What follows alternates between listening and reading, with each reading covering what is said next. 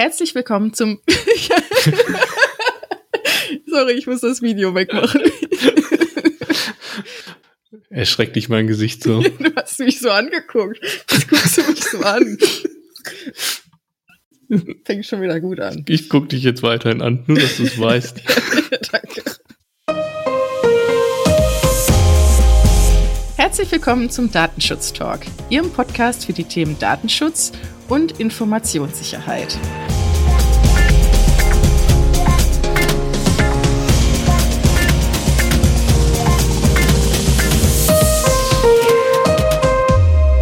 Begrüßen Sie zu einer weiteren Ausgabe unserer Datenschutz News.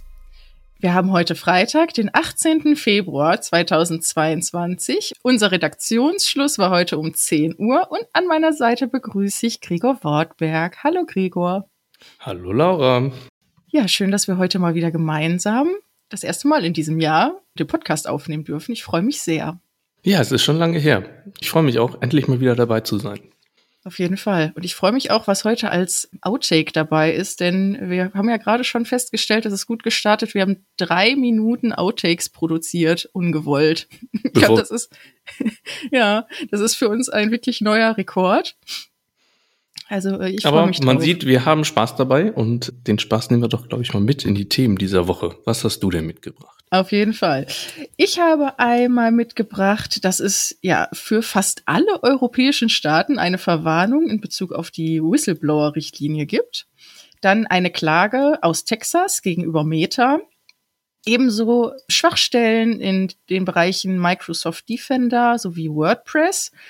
Dann habe ich eine Nachricht mitgebracht, ein Update zu EAB Europe. Die bitten nämlich die europäischen Datenschutzbehörden um Hilfe und zu guter Letzt noch eine GDD-Praxishilfe zum Thema Accountability. Und Gregor, was hast du auf dem Zettel?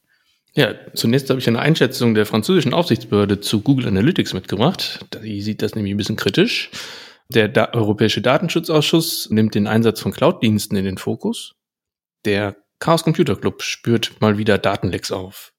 Und Google nimmt den Datenschutz äh, bei Android-Smartphones mal wieder auf. Und zum Ende habe ich auch noch Leseempfehlungen mitgebracht aus Baden-Württemberg. Ja, super. Dann äh, bin ich ja jetzt total gespannt, was denn auch die französische Aufsichtsbehörde zu Google Analytics sagt. Ja, rundum ganz kurz gesagt sagt die französische Datenschutzbehörde, dass Google Analytics mit der DSGVO nicht vereinbar ist, ähm, um es ganz kurz zu machen. Und zwar gilt diese Einschätzung immer dann, wenn das Tool eingesetzt wird auf Webseiten mit europäischen Besuchern. Also das ist natürlich, das grenzt gar nicht ein. Also es ist dann ungefähr jede Webseite, würde ich mal sagen, weil europäische Besucher natürlich überall im Netz unterwegs sein könnten. Begründet wird das von der KNIL eigentlich letzten Endes dadurch, dass ähm, die von Google ergriffenen Schutzmaßnahmen nicht ausreichen, um zu verhindern, dass US-Geheimdienste auf die erhobenen Daten Zugriff haben. Daher verstoße der Einsatz des Programms dann regelmäßig gegen die Regelung der Datenschutzgrundverordnung zu der Datenübermittlung in Drittstaaten. Und im zugrunde liegenden Fall hat die KNIL dem Betreiber einer französischen Webseite angewiesen, künftig ein anderes Tool zu nutzen äh, für die Webseitenanalyse. Und da böten sich dann Dienste an, die anonymisiert statistische Daten erheben würden.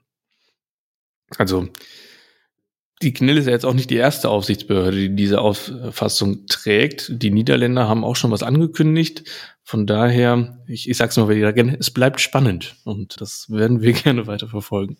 Das auf jeden Fall. Folgten ja auch, ich glaube, aus Österreich kam da ja auch schon eine Meinung zu. Ja. Also ähm, ist das, glaube ich, auch noch nur eine Frage der Zeit, bis sich da weitere Aufsichtsbehörden anschließen. Wie gerade schon angeteasert, habe ich eine europäische Nachricht mitgebracht zum Thema Whistleblower-Richtlinie. Und zwar hat hier jetzt die EU-Kommission ein Vertragsverletzungsverfahren gestartet. Und zwar besteht ja die EU-Vorgabe zum Schutz von Hinweisgebern, also Whistleblowern, bereits ja seit November 2019, also steht diese im Europäischen Amtsblatt, dass dies umgesetzt werden muss in den europäischen Staaten. Mitte Dezember vorigen Jahres ist diese in Kraft getreten. Und es ist ja nicht unbekannt, dass insbesondere auch in Deutschland eben die ja, zuletzt regierende Koalition eben sich ja, also eben keine sich nicht auf eine gemeinsame Linie einigen konnte. Und somit ist diese zweijährige Frist ohne Gesetzesbeschluss verstrichen. Wie gesagt, Deutschland steht aber nicht alleine da. Blaue Briefe aus Brüssel wurden auch 23 weiteren Mitgliedstaaten zugestellt, beispielsweise Frankreich, Italien, Luxemburg, Niederlande und auch Österreich sind dabei. Sie werden also jetzt diese Staaten weiter ultimativ aufgefordert von der Regierungsinstitution in Brüssel, eben zukünftig auch diese Richtlinien umzusetzen. Also bleibt jetzt nur noch wenige Monate Zeit, dies zu tun. Wie gesagt, das war jetzt die erste Stufe des Vertragsverletzungsverfahrens. Und ja, wenn sonst weiter nichts passiert und es weiter dazu Rechtsverstößen kommt, würde im nächsten Schritt die Kommission sich an den Europäischen Gerichtshof wenden, der dann gegebenenfalls Sanktionen gegen diese Staaten verhängen wird. Also auch da. Eine Quote von, achso, Entschuldigung. Kein Problem. Auch da können wir gespannt sein. Eine Quote von 24 von 27 Staaten, die die, eine, die, die Anforderungen nicht erfüllen, finde ich übrigens sehr spannend. Auf jeden Fall. Könnte den bei Strafzahlungen den EU-Haushalt e vielleicht ein bisschen aufbessern. Also. Und ich möchte auch mit meiner nächsten Meldung direkt bei der EU bleiben, vielmehr dann beim Europäischen Datenschutzausschuss. Und zwar, dieser hat in dieser Woche die erste koordinierte Durchsetzungsmaßnahme begonnen. Schwerpunkt ist da die Durchsetzung der Cloud-Nutzung im öffentlichen Sektor, also letzten Endes wie öffentliche Institutionen die Cloud-Dienste nutzen. Diese Durchsetzungsmaßnahmen sollen letzten Endes das Ziel haben, die Zusammenarbeit der europäischen Datenschutzbehörden in Zukunft auch zu rationalisieren. In den kommenden Monaten werden diese 22 äh, Aufsichtsbehörden im gesamten EWR erstmal Untersuchungen durchführen über diese cloud-basierten Dienste. Ähm, ja, infolge der, der zunehmenden Digitalisierung, natürlich hat da Corona auch so seine, seinen Teil dazu beigetragen, nutzen natürlich auch äh, öffentliche Institutionen zunehmend Cloud-Dienste. Und das wird jetzt erstmal untersucht, weil die Institutionen stehen natürlich vor derselben Herausforderung wie jedes andere europäische Unternehmen auch, und zwar Dienste zu erhalten und zu beauftragen, die den EU-Datenschutzvorschriften natürlich auch entsprechen. Und durch koordinierte Leitlinien und Maßnahmen wollen die Aufsichtsbehörden dann bewährte Verfahren für die Zukunft halt auch einfach fördern, um einfach auch einen angemessenen Schutz für personenbezogene Daten halt auch zu gewährleisten. Insgesamt werden dann über 75 öffentliche Einrichtungen, sektorübergreifend Gesundheitswesen etc. im EWR angesprochen. Das Ganze passiert dann durch Fragebögen, Tatsachenfeststellungen, förmliche Untersuchungen. Und bereits Ende 2022 möchte der EDPB dann einen Bericht über die Ergebnisse vorlegen. Ja, ein Jahr Zeit ist ja da schon einiges. Mal sehen, ob wir es dann auch Ende 2022 in die Lesetipps, die es auch mit aufnehmen können. Ich freue mich drauf. Ja. Als nächste Nachricht haben wir wieder eine Nachricht von Meta mitgebracht. Ja, auch aktuell ziemlich häufig bei uns zu Gast. Und äh, ja, hier habe ich ein Klageverfahren durch den Bundesstaat Texas in den USA mitgebracht. Und zwar verklagt Texas Meta auf tausende Milliarden US-Dollar, weil sie der Meinung sind, dass Meta eben automatische Gesichtserkennung milliardenfach einsetzt das somit auch gegen texanisches Recht verstößt. Und sie begründen es damit, dass Facebook über ein Jahrzehnt lang hochgeladene Fotos automatisch biometrisch gerastert hat und parallel auch Instagram eben zwar vor Gesichtserkennung gewarnt hat, aber der Bundesstaat Texas ist nun der Meinung, dass heimlich durch Instagram hochgeladene Bilder in die konzerneigene Gesichtserkennungssoftware eingespeist worden sind, ohne eben in dem Fall jetzt die texanischen Nutzer zu informieren, gilt aber dann natürlich auch für viele andere Personen. Ebenso soll Meta diese biometrischen Daten auch noch mit Dritten geteilt haben. Also schon starke Anschuldigungen, die eben da Meta trifft. Man muss jetzt dazu sagen, dass das natürlich kein äh, ein bisschen altbekanntes Thema ist, da Facebook hatte ja in der Tat eine automatische Gesichtserkennung 2010 eingeführt und ja aufgrund eines teuren Vergleichs im Herbst 2021 ja auch damit begonnen, diese Gesichtserkennungsprofile wiederum zu löschen. Dem vorausgegangen war, wie gesagt, ein Verfahren, das Meta dazu verurteilt hat, 350 US-Dollar jedem Nutzer in Illinois zu bezahlen. Das hat ordentlich ja, zu Buche geschlagen mit 650 Millionen Dollar im Vergleich. Und ja, aber zum jetzt, zu diesem bestehenden Klageverfahren sagt Meta ganz klar, dass es eben nicht so stattgefunden hat, also dass diese Vorwürfe absolut unbegründet seien und sie sich auch energisch da verteidigen werden. Also da bleibt es auch wiederum spannend, wie diese Klage weitergehen wird. Sollte es wirklich dazu kommen, dann würde es Meta wirklich ruinieren, können man von ausgehen. Auch wenn ich persönlich jetzt nicht glaube, dass es so weit kommen wird, aber ja, sollte diesem Unterlassungsurteil gegen Meta eben nachgekommen werden, dann würde es eben dazu führen, dass sie natürlich die Daten löschen müssen, die trainierten Algorithmen damit natürlich auch nicht mehr zu nutzen sein. Aber ebenso geht es hier natürlich auch um erlangte Vermögensvorteile oder ja, zivilrechtliche Strafen pro Verstoß, die hier mit 25.000 Dollar beziffert worden sind und dann nochmal weitere 10.000 Dollar aufgrund Verstößen gegen das Verbraucherschutzgesetz zuzüglich aller Zinsen und Verfahrenskosten, die dazu kommen. Das heißt, ja, das würde schon die 600 Milliarden US-Dollar, die doch der Börsenwert von Meta beziffert, ähm, weit übersteigen. Und ja, wie sagtest du, Gregor, vorhin in unserer Vorbesprechung, wie schön es im Artikel steht, Texas wäre daraufhin saniert. Ich finde das eine interessante Möglichkeit, den Klagewert zu bestimmen. Mal zu schauen, wie viel man so an Außenständen hat. Ach ja, praktisch. Nehmen wir doch die Summe. Ja, aber große Zahlen sind auch in deiner nächsten Nachricht versteckt. Sechs Millionen Datensätze habe ich da nur gelesen. Ja, du, du teaserst es wunderbar. Sechs Millionen Datensätze wurden nämlich gefunden in mehr als 50 Datenlecks. Und zwar der Chaos Computer Club war mal wieder aktiv und hat nach Datenlecks gesucht und, ja, wie schon gesagt, zahlreiche gefunden. Mehr als sechs Millionen Stück. Und äh, das Ganze ist in den letzten Wochen, vergangenen Wochen passiert. Und leider basiert das wohl auf leicht vermeidbaren Fehlern und auch auf bekannten äh, Sicherheitslücken, die dort ausgenutzt worden sind. Das ganz betroffen sind übrigens äh, staatliche Einrichtungen und auch Unternehmen, also einmal quer durch die Bank wirklich. Und wie gesagt, die Daten gelangten durch eigentlich wirklich bekannte Fehler oder Verhaltensweisen in die Öffentlichkeit. So hätten einige Entwickler ähm, nicht nur die Zugangsdaten, sondern auch ganze Tabellen und Backups personenbezogener Daten in Git-Repositories hochgeladen. Die Hälfte der Datensätze haben sich allein da gefunden und ein weiteres Viertel war via ungesicherter Cloud-Suche mit Elasticsearch sogar einfach komfortabel durchsuchbar. Also es hätte nicht einfacher sein können. Der Ganze gab es dann auch noch den Hinweis vom CCC, äh, dass doch womöglich am besten äh, Testdaten, also dass personenbezogene Daten nicht als Testdaten genutzt werden sollten und diese natürlich auch nicht im Webseitenspeicher irgendwo hinterlegt sein sollten. Und ähm, es gäbe dann durchaus Werkzeuge, um Git-Repositories auch transparent zu verschlüsseln. Darüber hinaus empfiehlt der CCC Access Tokens äh, wie Passwörter zu behandeln, da diese gerade halt auch bei Cloud-Diensten ähm, Zugriff auf mehr als nur einen Dat Datensatz ermöglichen würden.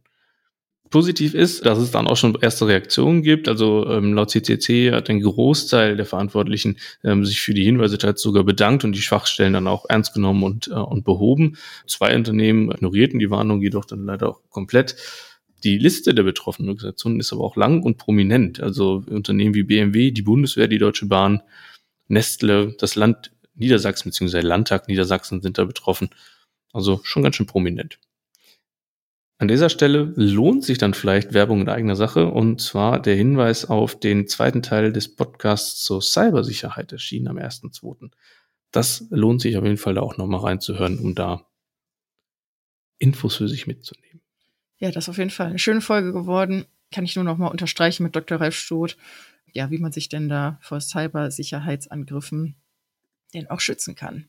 Nie zu viel darauf noch mal hinzuweisen. Würde auch in den nächsten Fällen helfen, denn ich habe zwei Nachrichten von Heise mitgebracht, die Schwachstellen, Lücken aufgedeckt haben oder die diese halt veröffentlicht haben. Und zwar die erste Nachricht betrifft Microsoft Defender.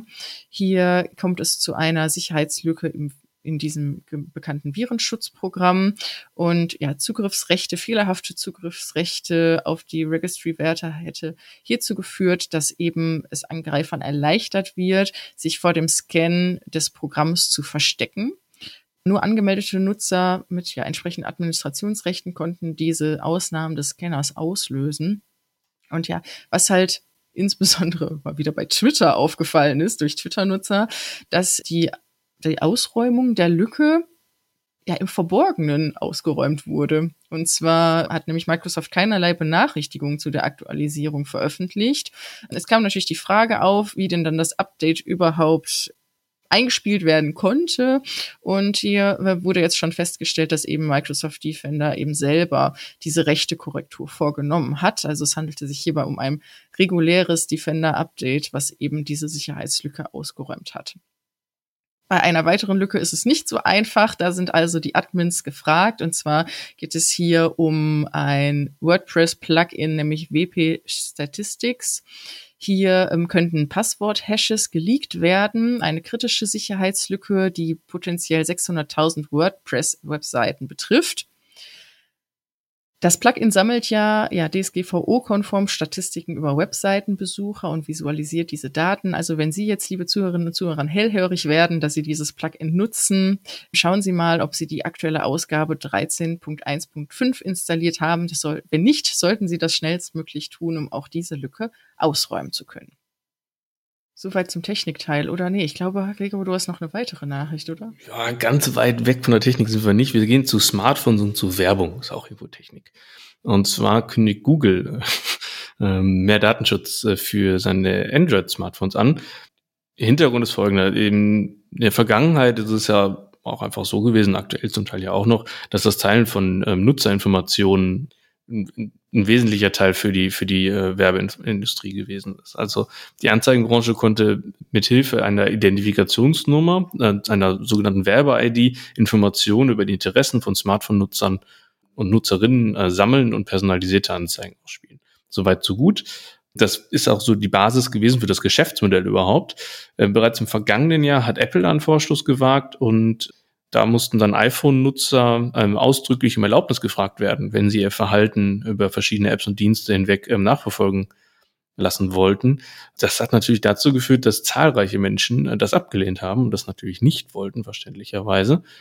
In dem Zusammenhang hatte Meta auch schon verkündet, dass, dass das deutlich zu spüren sei und man da Umsatzeinbußen von bis zu 10 Milliarden Dollar im, im, im Jahr erwarte. Das kündigte Google jetzt nun auch an, dass man dort eine Einwilligung anfragen möchte. Und darüber hinaus sucht man wohl auch nach Lösungen, die ohne eine Werbe-ID auskommen und komplett anonym dann halt Datensammlungen ermöglichen. Ja, spannend. Wie immer. Eine gute Sache. Nachricht. Ja. Eben. jede Nachricht. Ich habe als nächstes ein Update mitgebracht. Vor zwei Wochen haben wir ja darüber berichtet, dass eben die Datenschützer in Belgien zu der Auffassung gekommen sind, dass im Rahmen der zentralen ja, Standards für Online-Werbung ähm, diese unzulässig sind und hat gegenüber dem Branchenverband EAB Europe nun Klage erhoben. Also vielleicht nochmal, um so ein bisschen abzuholen in Belgien ist man halt der Auffassung, dass die Cookie-Banner eben nicht datenschutzkonform oder mit der Datenschutzgrundverordnung vereinbar sind. Also dieser zentrale Standard zum Transparency and Consent Framework eben unzulässig sei. Und EAB soll hier ein Bußgeld in Höhe von 250.000 Euro bezahlen. EAB Europe fungiert ja als zentrale Stelle für Datenverarbeitung und Übermittlung aus Cookie-Bannern an Werbemarktplätzen. Und sie ja, merken jetzt natürlich an, dass sie als kleiner Branchenverband wohl kaum die gesamte Datenverarbeitung für alle Empfänger dieser Daten übernehmen könne und richtet sich an die europäischen Datenschutzbehörden und fordert hier die Hil um Hilfe.